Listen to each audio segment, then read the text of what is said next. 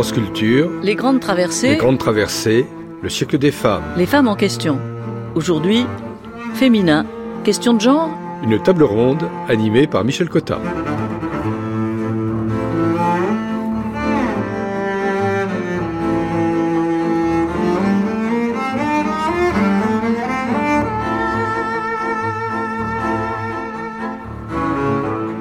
Dans un instant, la table ronde de cette grande traversée ouvrira le débat sur le thème féminin, question de genre. Nous avons interrogé des représentantes de trois générations pour savoir ce qui compte le plus à leurs yeux.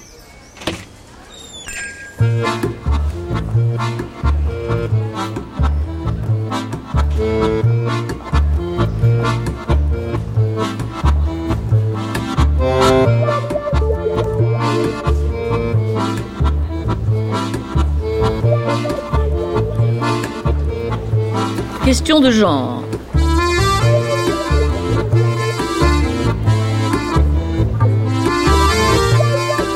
Est-on plus égal quand on est pareil? Non, non et non. Hormis les fonctions sexuées, pouvez-vous définir les principales différences filles-garçons J'ai jamais pensé qu'on était des hommes comme les autres.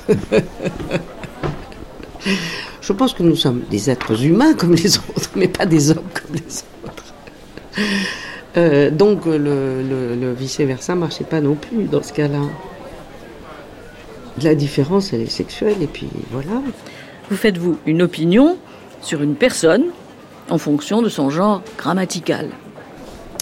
J'ai beaucoup d'avocats et d'avocates autour de moi et euh, pour vraiment une question de genre très précise et de grammaire, euh, quand je présente mes amis avocats et que je dis voilà, telle personne elle est avocate, elles me reprennent toutes. Non, non, on n'est pas avocate, on est avocat. On est avocat, c'est une fonction, c'est une, euh, une robe, euh, c'est pas, euh, c'est pas quelque chose qui se décline, il n'y a pas de genre, on n'est pas avocate, on est avocat. Et, et je- je- j'entends dans leur, dans leur voix, quand elles me disent ça, une espèce de, de fierté à, euh, à faire partie d'une d'une confraternité, justement, sans genre. Et si c'était à refaire Fille ou garçon? Je dirais fille quand même. C'est parce que c'est quelquefois difficile, mais c'est pas mal d'être une fille. C'est assez sympathique. Fille, fille, je pense que si j'avais été un garçon, je me serais bien moins entendue avec mon père. Donc je voudrais pas changer ça pour, euh, pour rien au monde, non, non, fille. Si j'avais eu plusieurs filles, j'aurais choisi l'alternance.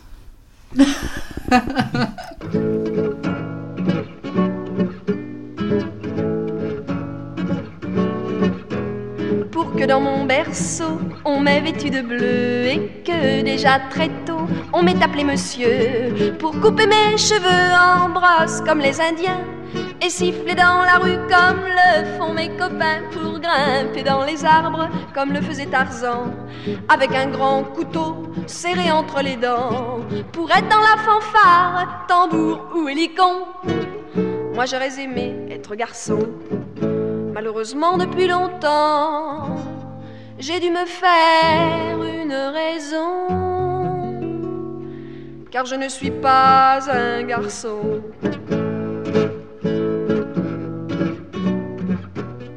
Pour surveiller minutieusement chaque matin la pousse d'une moustache qui je crois m'irait bien pour être Saint-Cyrien au pantalon garance ou devenir footballeur dans l'équipe de France pour être l'adorable amoureux de Pénet en offrant quelques fleurs à celle que j'aimerais puis lui prouver ma force sans rime ni raison.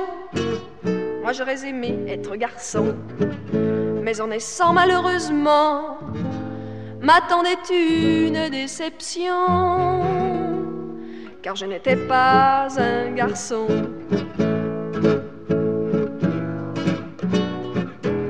Pour être un Apollon ou un bandit d'honneur, pour un oui, pour un non, juré comme un sapeur, pour être un Jules César, peut-être un Attila, pour être un Jules tout court qu'on aime pour ses gros bras, pour être Don Juan certains soirs de gala, et mettre la pagaille au cœur des seigneurats, pour m'enfuir par l'échelle de soie comme un larron.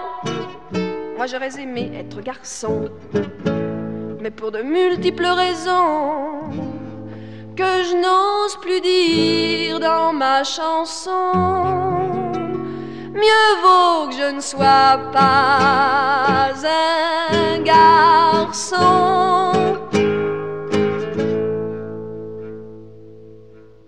Pourquoi les filles sont-elles meilleures que les garçons à l'école? Pas seulement en France, mais dans les 30 pays de l'OCDE. Dans le studio de France Culture, autour de Michel Cotta, Françoise Gaspard, sociologue, féministe et femme politique, Catherine Vidal, auteur de Hommes-femmes avons-nous le même cerveau, Claire Fequeté, chirurgien viscéral à l'hôpital Necker, et Laurent Barry, anthropologue. Ils tentent de poser la question genre féminin aussi concrètement que possible.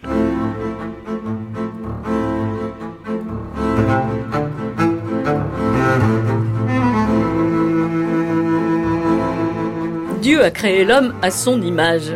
Qu'on soit croyant ou athée, nous avons tous, et je dirais toutes, entendu cette phrase en y ajoutant pour nous-mêmes cette question et la femme? À quelle image a été créée la femme? Y a-t-il, en dehors de l'enveloppe corporelle, de l'apparence physique, quelque chose qui permette de conclure que la femme est différente de l'homme? A-t-elle un cerveau différent, un comportement différent face aux choses de la vie? Pense-t-elle différemment? Y a-t-il une façon féminine et masculine d'exercer son métier? La femme a-t-elle une âme? Et cette âme est-elle différente de celle des hommes? Et enfin, qu'est-ce qui est inné chez elle et qu'est-ce qui est acquis? Qu'est-ce qui relève du mythe, de l'idéologie? Alors toutes ces questions, nous allons faire le point et les poser avec nos invités, que je remercie euh, d'être avec nous aujourd'hui. Euh, Françoise Gaspard, euh, vous êtes agrégée d'histoire et ancien élève de l'ENA. Vous avez été maire socialiste de Dreux et députée socialiste de 80 à 88. Et vous avez été au Parti socialiste l'initiatrice du mouvement pour la parité. Enfin, et ça n'est pas rien, vous êtes experte du comité de l'ONU chargé de surveiller euh, la discrimination, l'élimination des discriminations dans le monde, et vous avez écrit, entre autres, Comment les femmes changent le politique. Euh, Claire Fétéquet, vous êtes chef de service euh, de chirurgie pédiatrique viscérale à l'hôpital Necker Enfants Malades et vous êtes spécialiste, crois qu'on peut le dire, des interventions sur les nourrissons. Catherine Vidal, euh, vous êtes neurobiologiste, directrice de recherche à l'Institut Pasteur, membre du conseil d'administration euh, de l'association Femmes et Sciences, et vous avez écrit Cerveau, sexe et pouvoir en 2005. Enfin, euh, Laurent Barry, le seul homme de cette table ronde, vous êtes ethnologue, vous êtes au laboratoire d'anthropologie sociale, vous êtes professeur à l'école des hautes études en sciences sociales, et vos travaux portent essentiellement sur les systèmes de parenté.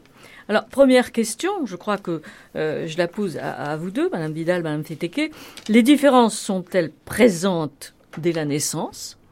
Y a-t-il un cerveau féminin, un cerveau masculin? Catherine Vidal? Oui, pour euh, répondre à cette question, en fait, la réponse c'est oui et non. On trouve certes euh, des différences dans des régions cérébrales qui contrôlent toutes les fonctions de reproduction, mais en ce qui concerne les fonctions cognitives, c'est-à-dire euh, les capacités d'attention, de mémoire, de langage, de raisonnement, pour ce genre de fonctions cognitives, donc, ce qui prime d'abord et avant tout, c'est la diversité cérébrale. C'est-à-dire qu'à la naissance, seulement 10% des connexions entre les neurones sont présentes et les 90% vont se construire après la naissance.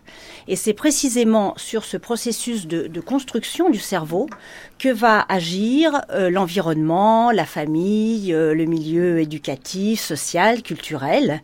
Et le résultat est que nous avons tous des cerveaux différents indépendamment du sexe. Mais quand on est, on a les 10%, si je vous suis bien, les 10% sur les 100%, connectés, là, ils sont pas différents. Ces 10% connectés euh, servent principalement à assurer toutes les fonctions physiologiques de base associées à la survie. Ensuite, toutes ces fonctions vont pouvoir être, si j'ose dire, qualitativement euh, influencées dans un sens ou dans un autre, c'est-à-dire que tout un tas de potentialités et de capacités vont pouvoir ensuite se modeler en fonction de l'expérience vécue de chacun. La c'est alors moi, je, ne suis pas hein? neurophysiologiste, neurobiologiste. Euh, reste à savoir si ces 90% qu'on a beaucoup de mal à étiqueter à la naissance hein n'ont pas déjà subi des influences, en particulier des hormones, des stéroïdes sexuels. Euh, et donc euh, ne vont pas se développer dans un sens ou dans l'autre, vers le féminin so-called féminin et vers le, ce qu'on appelle le masculin, en raison des influences biologiques qu'ils ont pu subir avant la naissance. Euh, mes travaux de recherche depuis 30 ans portent sur les embryons qui n'arrivent pas à se différencier en femmes banales et hommes banals parce que une mutation d'un gène euh, existe, parce que ils ont une hyperproduction euh, de stéroïdes sexuels, d'hormones sexuelles, et l'anomalie la, plus fréquente dans nos ethnies, c'est une maladie des surrénales, donc pas du tout une maladie euh, sexuelle ou des glandes sexuelles, qui inonde le fœtus, l'embryon et le fœtus d'hormones mâles. Cette maladie surrénale, donc chez le garçon, on imagine qu'elle aura peu d'influence. Chez la fille, elle virilise complètement les organes génitaux de la fille. On ne sait pas si cet excès d'androgène, on a pas mal d'expérimentations animales et nous essayons de conduire des évaluations par imagerie fonctionnelle du cerveau et par expertise psychiatrique, psychologique, mais on ne sait pas si cette sécrétion de stéroïdes avant la naissance n'agit pas sur ces 90% qui vont ultérieurement faire la personnalité.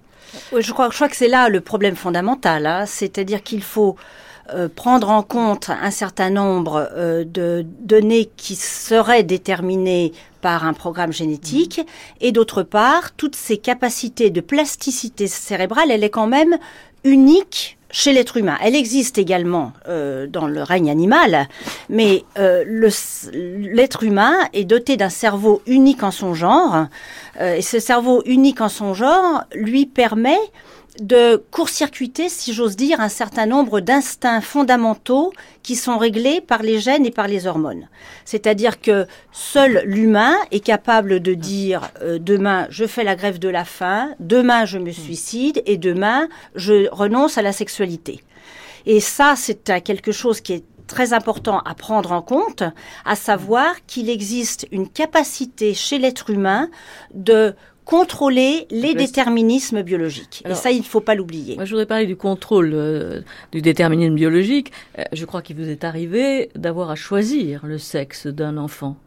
Euh, c'est-à-dire, dans le cas d'un enfant indéterminé homme-femme, quels sont les critères qu'on prend en considération à ce moment-là? Alors, on ne choisit pas. On a maintenant des outils extrêmement performants, qu'on avait moins il y a 20 ans, qui nous permettent de remonter la chaîne du développement et de la différenciation sexuelle et de savoir dans 80, sûrement 80% des cas des enfants dits intersexes, de savoir ce qui s'est passé. Et en sachant ce qui s'est passé, on peut anticiper ce qui va se passer à la puberté. Et donc, nous allons aller dans le sens de la puberté, quel que soit l'aspect des organes génitaux externes. Je reviens sur cette maladie de la surrénale, car c'est 50% des intersexualités les filles à la naissance ont un pénis complet et ont un aspect masculinisé total. On peut, dans ces cas-là, savoir qu'ils feront une puberté féminine. Après, c'est une discussion avec les personnes qui seront chargées justement de leur inculquer la société, la famille, les usages, la culture, euh, pour savoir s'ils se sentent capables d'élever cet enfant dans le sexe féminin alors que les organes génitaux externes sont complètement masculinisés. Ce qui montre bien la dissociation entre l'identité du masculin et du féminin et l'insertion sociale euh, de la façon dont on va vivre son, genre, c'est-à-dire son, identité qui peut être différente d'un aspect physique. Alors, vous venez de parler au fond du poids de l'inné, euh, le poids de l'acquis euh, là-dedans, Laurent Barry. Françoise Gaspard, vous avez travaillé sur le système parental. Est-ce que c'est la reproduction après? C'est la reproduction du système parental qui crée les hommes et les femmes euh, je ne suis pas tout à fait euh, euh, certain, puisque justement, contrairement à des phénomènes de type biologique, on a dans les systèmes de parenté notamment une grande variabilité, une variabilité qui est restreinte. Tout ne peut pas se passer, ce n'est pas uniquement lié à des questions, à des régimes d'historicité particuliers aux cultures. en revanche, on a une variation, ce qui ne, ce qu'on peut supposer dans le cadre de une variation, comment on, a un certain nombre de systèmes, si vous voulez, qui sont pas propres à une aire géographique particulière, qu'on va retrouver un peu partout dans le monde. Par exemple, notre propre système de parenté est ce qu'on appelle un système complexe qu'on va retrouver en Indonésie, euh, euh, dans certaines régions de Polynésie, etc. Mais qui, qui, est basé sur le fait que la femme représente quelque chose, représente la mère, représente... Pas nécessairement, c'est en fait... Une, enfin, en tout cas, c'est mon, mon interprétation. le, ces systèmes sont fondés sur une, une prise en compte ou non du genre et une accentuation quand le genre est pris en compte. Donc, je parle bien de, donc de, de sexe social hein, et non pas de sexe biologique. En mm. fait, le, le, départ entre les deux euh, euh, renverrait à votre question sur l'inéliaki.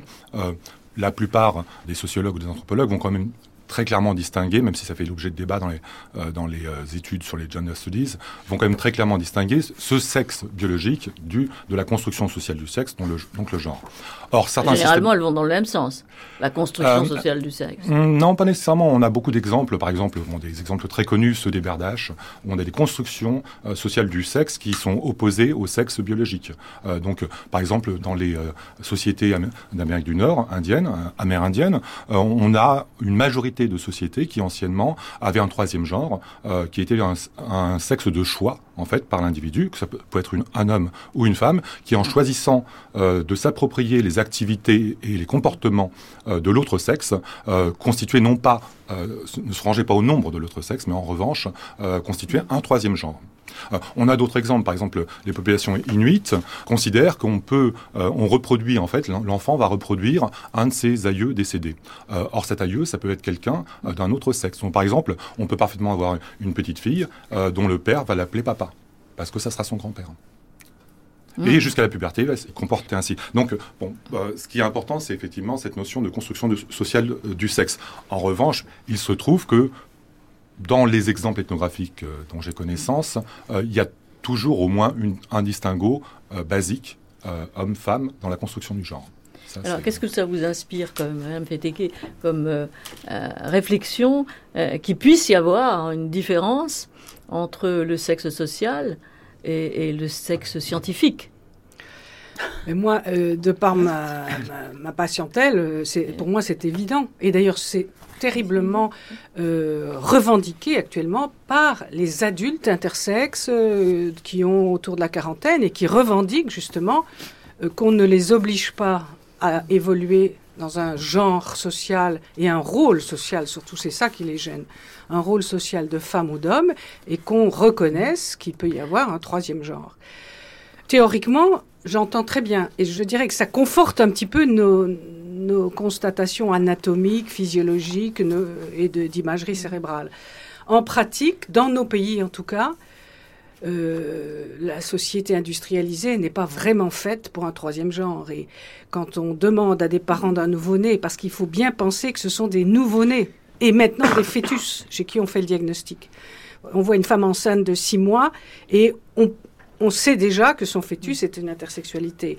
Alors lui dire, écoutez, il y a la possibilité du troisième genre. Laissez votre enfant évoluer comme ça dans son troisième genre sans savoir, et puis un jour il va se décider. Mais les parents sont terrorisés et surtout n'ont plus leur force d'éducateur, leur force de pédagogie. Donc, à la fois, je conçois ça très bien et la nature m'en donne des exemples euh, tout le temps. Et à la fois, en tout cas dans nos sociétés industrialisées, euh, le métier d'éducateur est très difficile. On, s'éloigne un peu, c'est passionnant, mais on s'éloigne un peu euh, de notre interrogation euh, du début, qui était est-ce qu'il y a un genre féminin? Catherine Vidal? Enfin, je crois qu'il faut bien exposer la situation clairement. Euh, à savoir qu'en ce qui concerne les, j'y reviens, les capacités mm.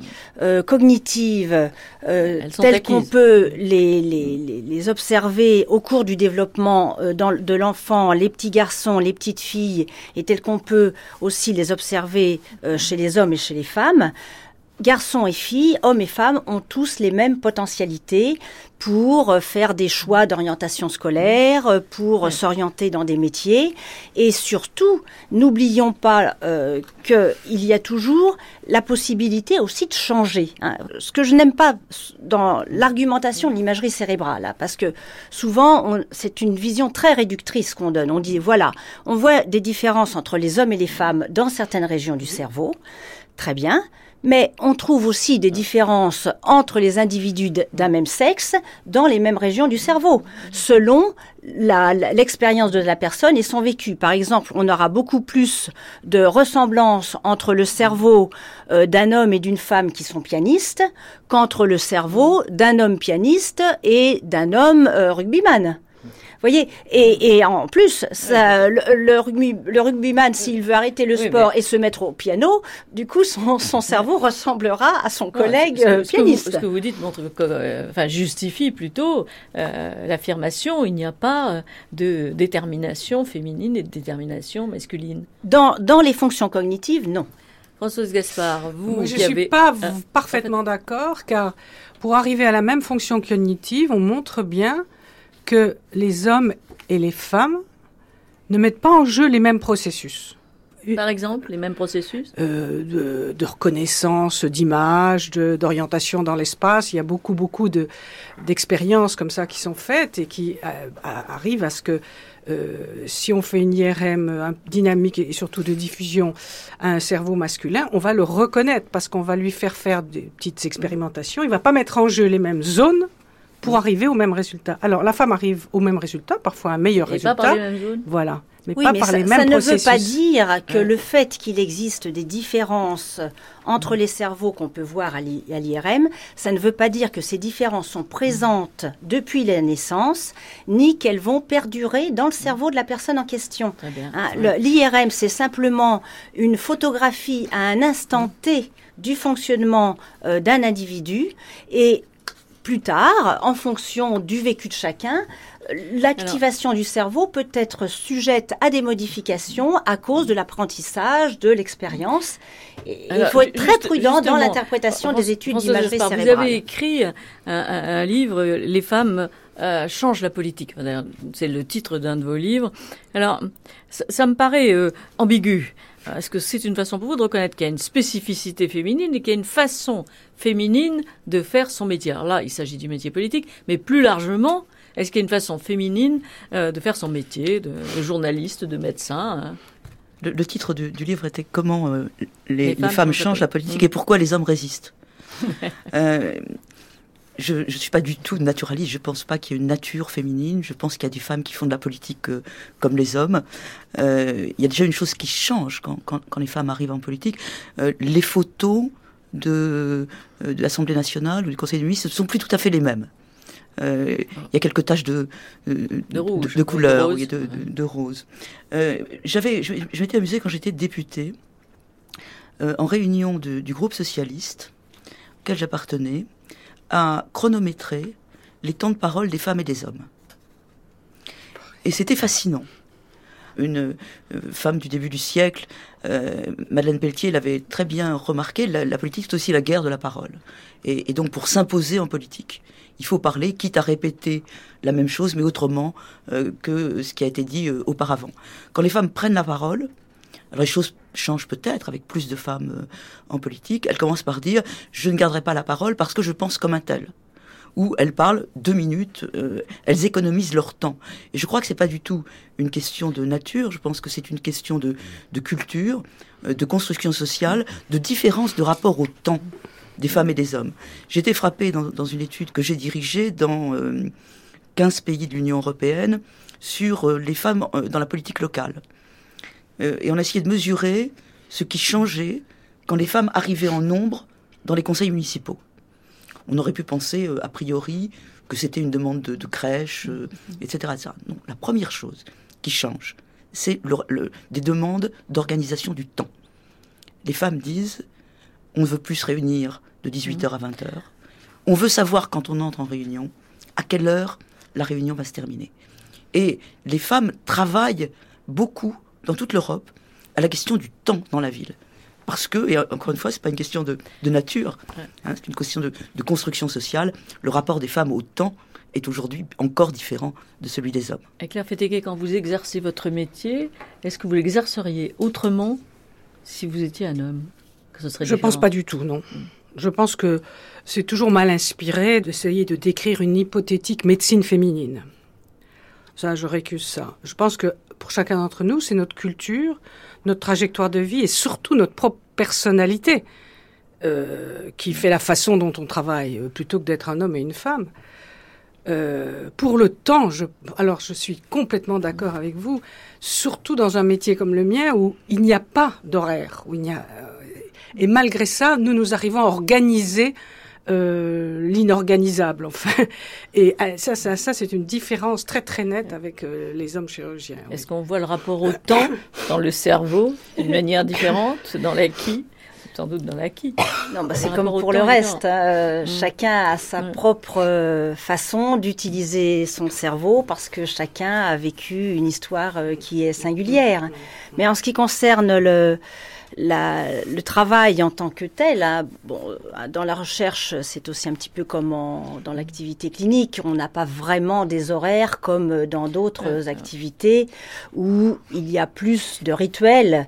Et, et je crois que là, c'est très important d'avoir des aménagements du temps de travail qui vont permettre à euh, une femme qui, euh, hélas, a toujours la charge, euh, plus que l'homme, des enfants, de la maison, de pouvoir, lorsqu'elle a des responsabilités dans, dans, une entreprise ou dans une société, qu'elle puisse se libérer, ou bien que les hommes puissent aussi avoir accès à des, des, horaires tels qu'ils puissent à leur tour aller chercher les enfants à l'école et faire les courses. C'est pas la spécificité au fond, c'est la nécessité.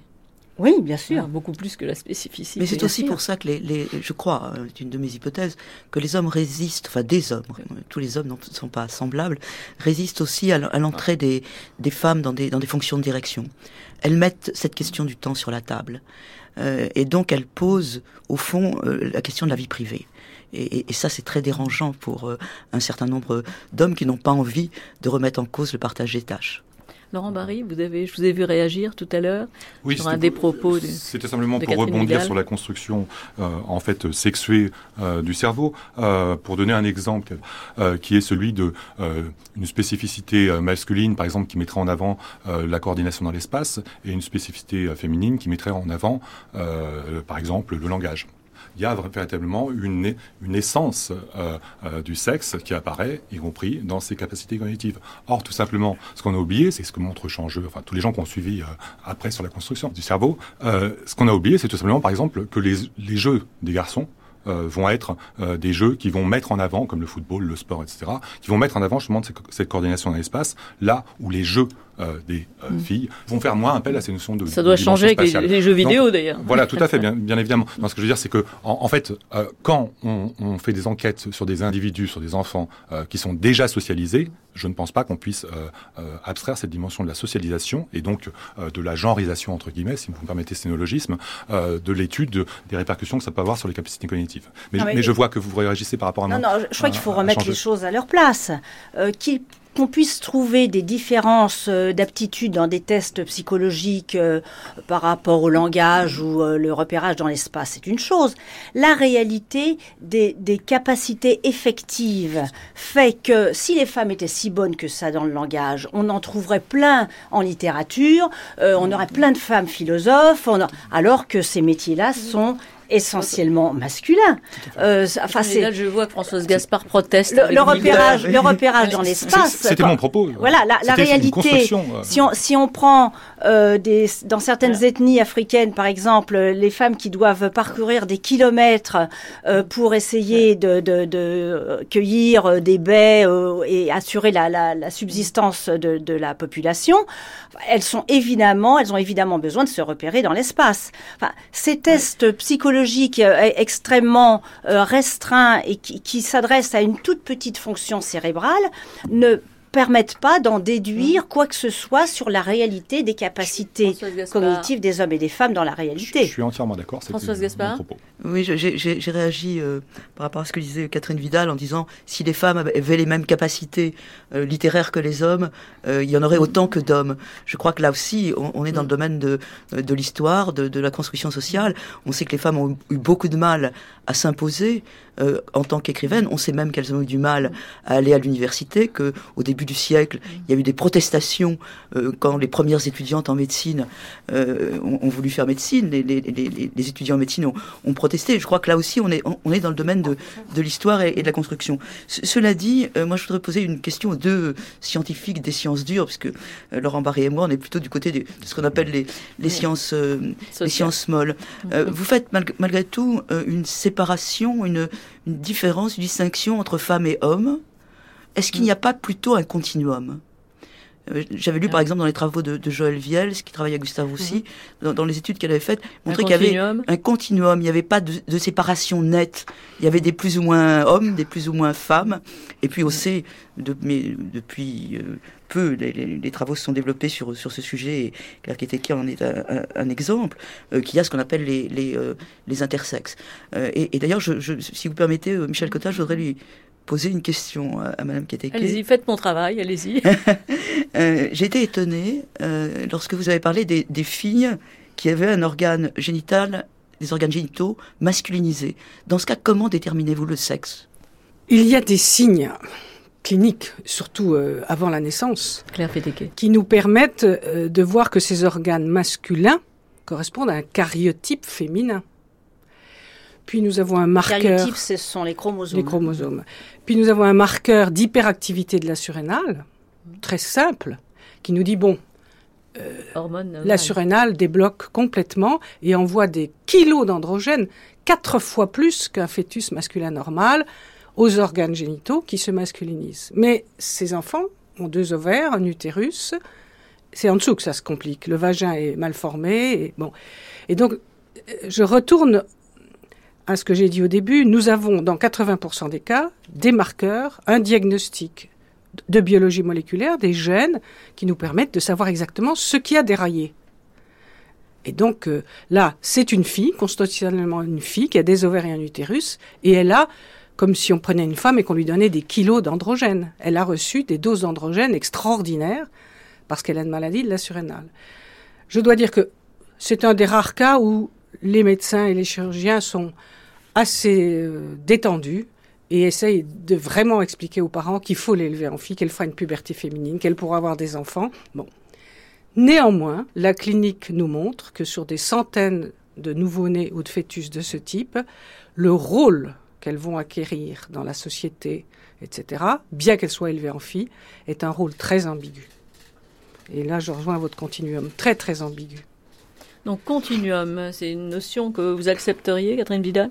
Oui, il y a un continuum euh, euh, sur les aspects, euh, on va dire, morphologiques, somatiques. Par exemple, des études qui portent sur la, la morphologie du squelette ne montrent qu'en fait, il n'y a pas une classification simple entre un squelette masculin et un squelette féminin il y a certains squelettes où la boîte crânienne est plutôt de type masculin alors que la mâchoire est plutôt de type féminin.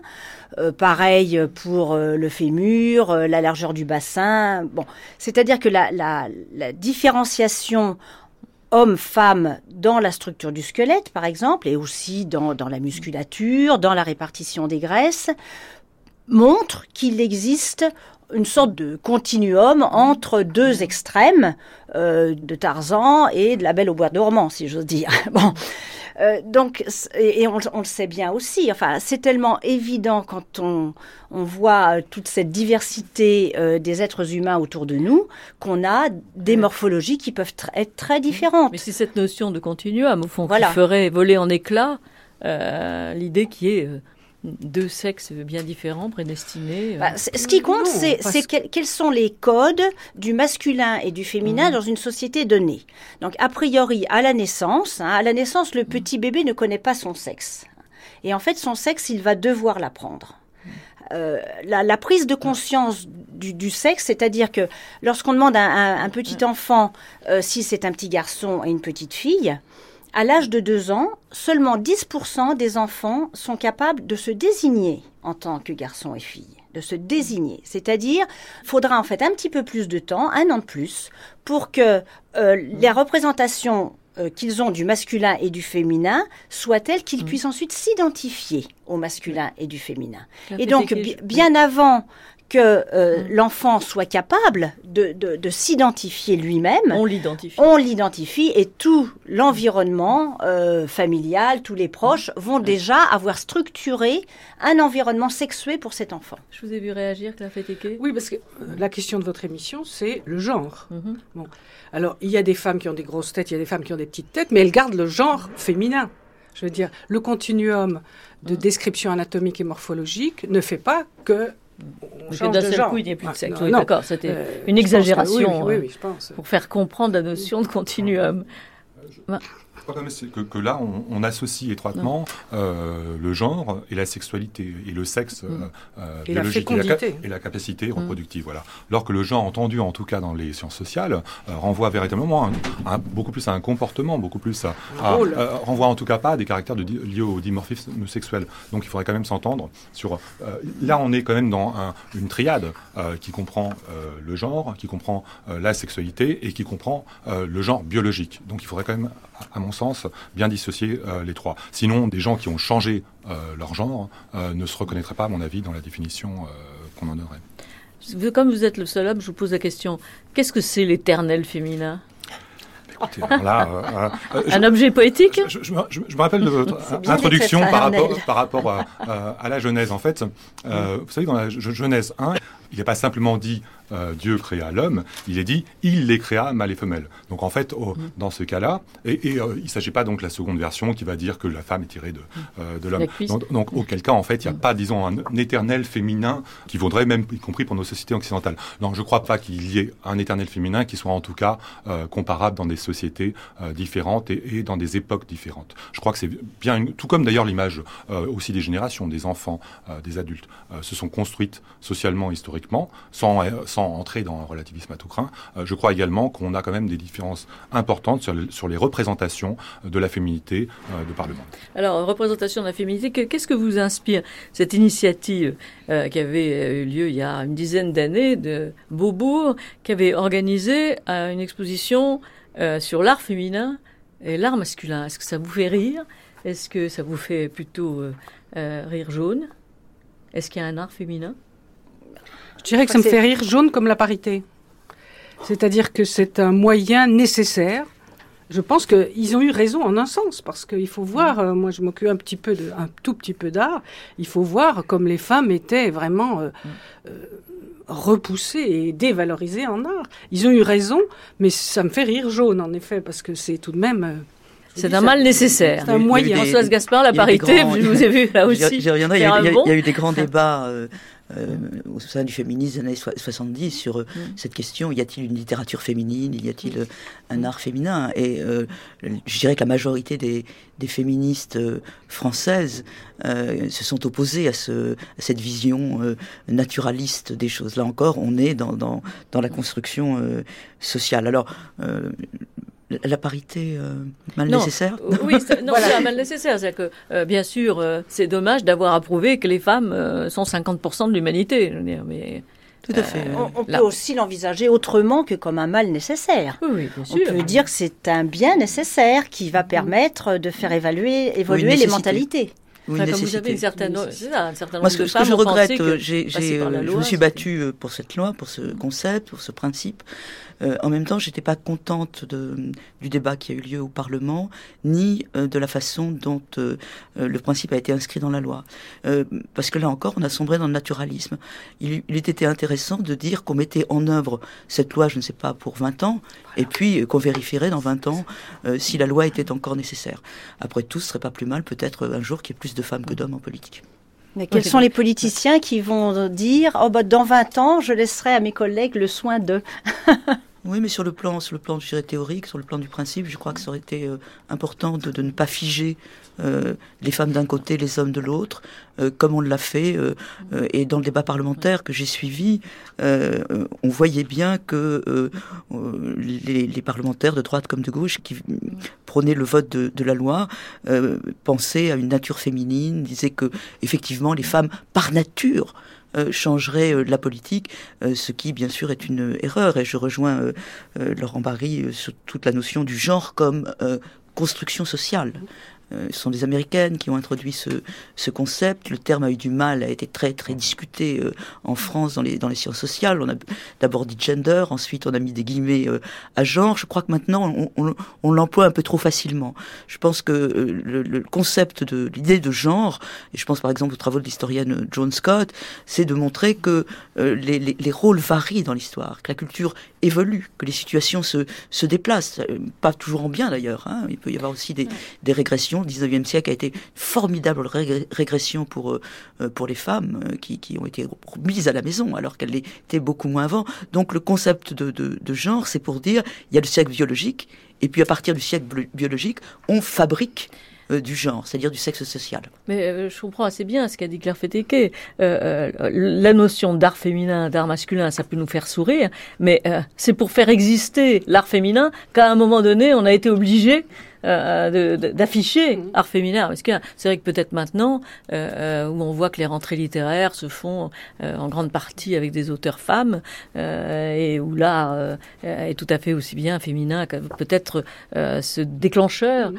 a été utile à un moment donné et qu'il l'est moins maintenant je, crois qu'il faut aussi replacer la question sur le plan euh, politique, hein, aussi des luttes qui ont été nécessaires, euh, par exemple, pour euh, obtenir le droit à l'avortement, le droit à la procréation choisie, le droit à la pilule. Et ça, tout ça s'inscrit dans un contexte, et s'il n'y avait pas eu un combat de femmes sur ces questions-là, rien ne serait jamais arrivé la, dimension historique et, surtout le, fait qu'à un certain moment dans l'histoire, euh, ces lois ont pu exister, c'est quelque chose de très important à noter.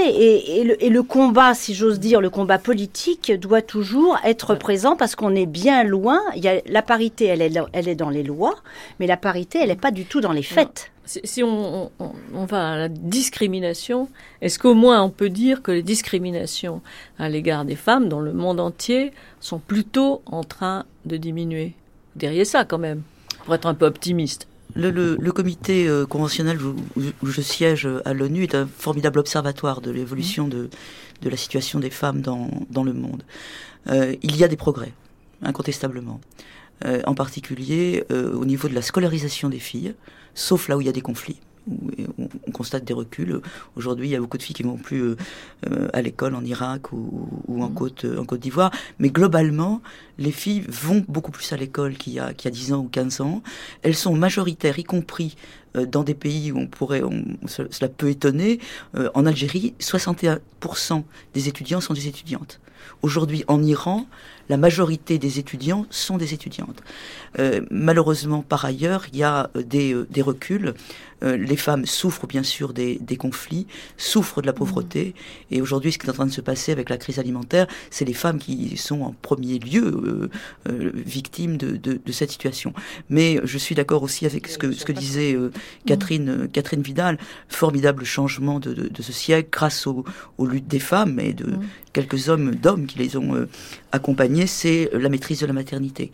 Et ce que l'on voit aussi dans très nombreux pays dans le, dans le monde, c'est une chute euh, de euh, la natalité dans les pays du Maghreb, par exemple, le taux de natalité est à peu près le taux euh, de natalité français, alors qu'il y a 15 ans, il était de 6 ou 7 enfants par femme. Tout à fait d'accord avec ce qui vient d'être dit par Françoise Gaspard sur, le fait que euh, l'usage et la commercialisation effectivement de, des différents moyens contraceptifs euh, et, le recours aux pratiques abortives euh, est sans doute en corrélation étroite avec cette libération même sociale et cette revendication des de la femme. On voit, on voit la façon pour les femmes d'échapper à leurs conditions. Voilà, tout à fait. On voit très bien la. Bon, ça c'est toute la thèse. aussi. L'éducation aussi, bien, bien, évidemment. C'est toute la thèse, par exemple, d'anthropologues comme François Héritier, qui montre bien que les années 60 ont été ceux de la révolution sexuelle, c'est-à-dire en fait la libération des contraintes euh, de la maternité par rapport à la sexualité, et que les années 70 ont été celles, effectivement, des revendications, même si ça avait commencé avant avec le mouvement, féministe, ont été celles de véritables efforts euh, d'égalitarisme, entre guillemets, euh, sexué. Donc je pense. que, vous qui êtes aussi scientifique, surtout, qu'est-ce que vous pensez des luttes? Est-ce que les luttes féminines étaient obligatoires? Est-ce que vous êtes distancié par rapport aux luttes féminines ou est-ce que vous vous sentez impliqué? Bon, les luttes, elles étaient obligatoires, elles sont obligatoires et elles seront obligatoires. C'est évident mm. parce que euh, vous disiez la parité n'est pas appliquée. Moi, je pense que la parité n'existe pas encore parce que les femmes n'y vont pas. Et il faut retravailler au, début. En tout cas, moi, je vois. Je, peux, je peux vous critiquer euh, sur ce point. Euh, quand, quand, il y a eu la première euh, application de la loi sur la mhm. parité, c'était pour les précédentes élections municipales. Et je me souviens d'hommes qui disaient c'est terrible, on ne trouvera pas de femmes. Il y a eu plus de femmes candidates que de places disponibles sur les, sur les listes. Parce que précisément, il n'y avait pas concurrence avec les hommes. Les places étaient réservées. Donc euh, je pense que c'est pas parce que les femmes manquent, c'est encore une fois parce que euh, les hommes résistent et parce que la bataille politique, quand le jeu est ouvert, quand il n'y a pas de règles, est extrêmement dure et que les femmes disent euh, j'ai autre chose à faire dans la ah, vie. Voilà, elles y vont moins. Moi je vois que dans mon métier, les étudiants en médecine, 66% des étudiants sont des étudiantes. Après on retrouve 30% de médecins femmes dont presque toutes en temps partiel, en salarié, en, fonctionnaire. Et pour euh, atteindre des postes de responsabilité, euh, elles disent non, moi je ne veux pas faire de ma vie une bagarre. c'est ce qu'on appelle le plafond de verre. Oui, c'est ça. Mais donc, si vous voulez... Euh, vous le sentez même dans les domaines scientifiques Bien, sûr, bien, sûr, bien sûr. Dès qu'il y a des postes de responsabilité, c'est évident. Mhm. Moi, je travaille dans un établissement, par exemple, où euh, euh, l'école de hautes études, euh, où il y a une majorité de personnel technique qui est féminin, où il y a déjà moins de femmes par rapport aux hommes dans les enseignants maîtres de conférences, et où il y a presque où il y a très très peu de femmes comme directrices d'études. Vous voyez, donc plus on s'élève dans la hiérarchie sociale, en fait, là il y a un rattrapage certes, et je suis tout à fait d'accord avec ce que disait Françoise Gaspard, mais c'est quand même un rattrapage vers le bas. Euh, il est vrai que dans certaines professions, euh, la recherche, l'enseignement, euh, la le politique, la politique, bien évidemment, il, y a encore, il y a encore ce, ce, ce, ce, plafond de verre. Vous me posiez la question, est-ce que il faut encore des bagarres? Oui, des bagarres, je ne sais pas, mais il faut continuer éternellement à essayer de faire ce qu'on a envie de faire. En fait, il ne faut pas forcer les femmes à prendre des postes de responsabilité, mais quand elles en ont envie, il, faut les y aider. Par contre, il y a toujours euh, des, mots qui ont été dits qui me font moi sourire comme médecin différence, inégalité, etc. Bien sûr que les femmes sont différentes des hommes. Heureusement, heureusement. Euh, on ne va pas chercher à gommer les différences. On va chercher à laisser chacun utiliser une carrière pour euh, réaliser son, son, être humain. Enfin, oui, mais alors avant ça, il faut justement qu'il y ait une égalité des chances dans les choix. Et c'est là que c'est très très important. Il faut œuvrer dès l'école. Égalité des chances euh, entre les garçons et les filles.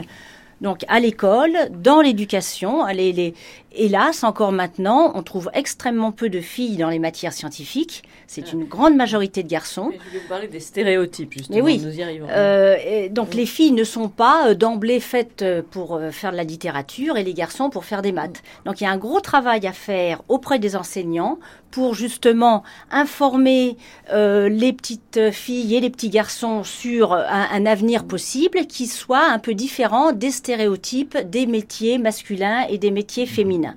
Et dans le domaine scientifique, c'est absolument flagrant. Et cette égalité, c'est ça, cette notion d'égalité des chances hein, qu'il faut mettre d'abord euh, et, avant tout en avant. Égalité des chances. Je crois que c'est le maître mot. Je ne sais pas s'il faut autant jeter la pierre aux institutions, puisque euh, en fait, ces, choix, ces désirs sont eux aussi, je, suis désolé d'en revenir à, ça, des constructions sociales. Et c'est d'abord les parents qui euh, éduquent leurs garçons comme des garçons, leurs filles comme des filles, en tout cas comme l'image qu'ils ont mentale qu'ils ont de ce que est un garçon et de ce qu'est une fille, qui va conduire ces mêmes filles, par exemple, à choisir telle ou telle matière. Euh, je pense en fait que la, entre guillemets, bien sûr, ségrégation euh, sexuelle parentale est beaucoup plus forte que la ségrégation euh, qui lui est postérieure, celle de l'école. Je suis complètement d'accord avec Laurent Barry. Et, dans le vocabulaire, c'est très commun, ces, stéréotypes qui persistent. Par exemple, une fille qui fait du, foot ou de la boxe, on dit c'est un garçon manqué. Un, garçon qui qui est doux, on dira pas c'est une fille manquée. Oui, bien sûr.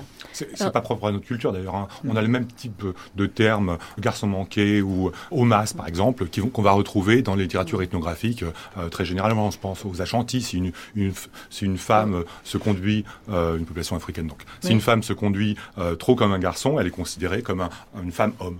donc l'équivalent de, de, nos termes homas anciens. Alors, toutes les, toute la littérature sur les femmes et le romantisme, les femmes et l'intuition, intuition féminine, ça veut dire quoi? Bah, c'est une catégorie qui, pour les psychologues et les sociologues, est extrêmement vague. Euh, si l'intuition, c'est euh, deviner euh, le regard d'un enfant, ses désirs, c'est simplement le fait d'être attentif parce qu'on est proche de l'enfant. Et un, un, père, à l'heure actuelle, est autant capable d'intuition pour deviner les désirs de son enfant. Enfin, moi, je voulais revenir. C'est les clichés que nous véhiculons et, qui, euh, malheureusement, que nous véhiculons depuis longtemps. Moi, moi, je voulais revenir quand même à la, au fait que la croyance au changement est souvent plus forte que le changement lui-même. Et je donnerai comme exemple ce qui s'est passé en, en 2005, où le président de l'université de Harvard a déclaré que s'il y avait euh, si peu de femmes dans les matières euh, scientifiques, mathématiques, physiques, informatiques, c'était à cause d'une capacité innée qui leur manquait. Alors, vous voyez, on est, on est en 2005, c'est l'université de Harvard. Euh, bon, bien sûr, depuis, euh, il y a eu euh, des, des, des, protestations. monsieur le pas, monsieur, de, pas de case manquante chez les femmes. Enfin, c'est tellement. vous voyez, ce genre de stéréotype est toujours bien présent. Bon, heureusement, les académies des sciences et de technologie ont fait tout un rapport qui a été publié en 2006 en montrant que s'il y avait peu de femmes dans les matières scientifiques, c'était d'abord et avant tout par le jeu de discrimination qui ont leur origine dans l'histoire et de la culture euh, locale, mais pas à cause de capacités cérébrales qui les empêcheraient euh, de faire de, de bonnes dans ces matières. Il y a un accord absolu entre vous sur ce sujet qu'il s'agisse de la sociologie, euh, de, la science, euh, de, la, science et de la médecine et de la recherche. Qu'est-ce qu'on peut tirer comme euh, conclusion Pas de spécialisation à la naissance, je crois qu'on peut dire, féminin autre, enfin dans le, dans le cerveau? Bah, surtout, on peut dire que... nous sommes 6 milliards et demi d'individus, ça veut dire autant de cerveaux différents et autant de personnalités différentes. Qu'elles soient hommes ou femmes. Absolument. Françoise Gaspard, euh, l'avancée, euh, quand on, reparle de l'avancée de, la lutte contre les discriminations, est-ce que cette idée-là fait du chemin parmi les différents, ou est-ce que les gens se résolvent à promouvoir des femmes euh, sans aller plus loin et sans penser que peut-être on peut réfléchir sur le genre féminin? Il y a 185 États qui ont ratifié la Convention sur l'élimination des, discriminations à l'égard des femmes. Ils sont obligés de présenter un rapport tous les quatre ans. On voit sous la pression des ONG euh, que les États sont obligés, en tout cas souvent dans les législations, de, de faire évoluer les législations pour, euh, pour plus d'égalité. Nous parlions tout à l'heure de ce qui va mieux, ce qui va moins bien. Euh, un fait que nous n'avons pas cité, on tue les petites filles dans, dans le ventre de leur mère. Et un progrès qui a été la, possibilité de savoir le sexe de l'enfant euh, avant la naissance, c'est retourné contre les petites filles. On a aujourd'hui euh, euh, en Inde moins de filles que de garçons qui naissent, et on se demande dans toute cette région ce que sera ces sociétés dans, dans 20 ans. C'est pas un progrès de savoir le sexe de l'enfant, c'est un changement. Et il est de temps en temps utile à la médecine, mais ça a été vu comme un progrès et, ça se retourne véritablement contre l'humanité tout entière. Absolument. En Asie du Sud-Est, en tout cas. en Inde. En Inde. En Inde. Ce qui est malheureux d'ailleurs, c'est qu'en Inde, euh, l'infanticide féminin euh, est surtout le fait de, de classes aisées et de classes cultivées. Euh, c'est beaucoup des gens qui ont accès justement, euh, qui, qui, savent euh, qu'on peut choisir le sexe de son enfant, qui vont avoir recours à ça. Donc on peut se demander si dans ce cas-là, l'éducation a, a, concouru à abolir un, un, petit peu ces discriminations sexuelles. Vous voulez dire un changement? Quelle est la différence entre un ah bah, Le progrès, on y est condamné. Moi je dis toujours aux étudiants, on est condamné à perpétuité au progrès. Essayons de faire que ça ne soit pas quelque chose de maléfique. Et si on lui donnait un sens, quoi. Quand on parle de recherche, euh, qu'il s'agisse euh, de sciences dures, euh, comme on dit, ou de sciences humaines, le progrès de nos connaissances est quelque chose d'absolument fondamental pour le développement de nos sociétés. Bon, ça, ça s'appelle de l'activité scientifique, de la recherche. Il y a une autre, un autre aspect qui s'appelle tout ce qui est euh, application, innovation, euh, développement et comment cette recherche est ensuite mise en œuvre sur le plan économique et politique. Donc ça, c'est autre chose. La recherche à des fins dévoyées, euh, comme celle de tuer utero des filles. Là, ce n'est pas de la recherche. Là, c'est une, une, technologie qui, est, qui a été déviée pour des applications qui sont propres à une situation sociale bien particulière. Donc je crois qu'il ne faut pas mélanger progrès en général. Il y a la recherche fondamentale qui est quelque chose de souhaitable, et il y a certains détournements de la recherche qui est parfois non souhaitable. En tout cas, euh, je ne sais pas si nous avons répondu à toutes les questions euh, que je posais euh, au début. À quelle image a été créée la femme Est-ce que la femme est différente de l'homme? Si, je crois qu'on y a répondu quand même pas mal.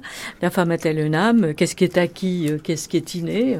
Je crois que nous avons donné un petit coup au mythe et aux stéréotypes féminins. Voilà, je vous remercie tous les quatre d'avoir participé à ce débat. À demain.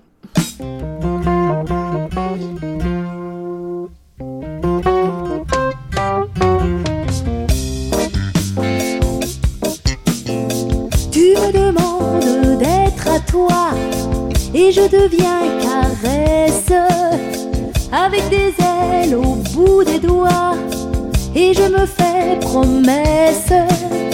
Tu me demandes d'être à toi et j'oublie d'être moi. Tu me demandes d'être à toi, puis tu me prends et tu t'en vas.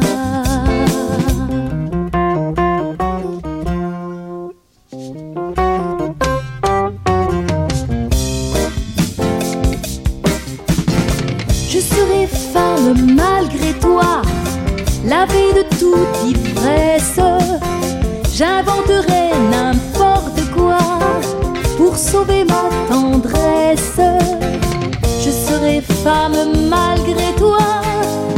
Presque malgré moi. Je serai femme malgré toi, puis j'oublierai où vont tes pas.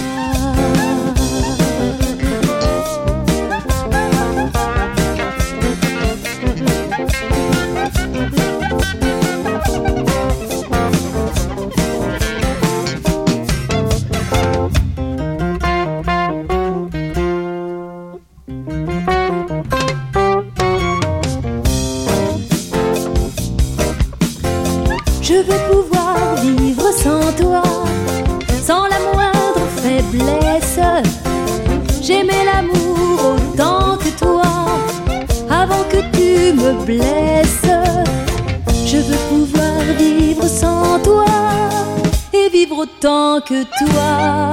Je veux pouvoir vivre sans toi, même si c'est auprès de toi.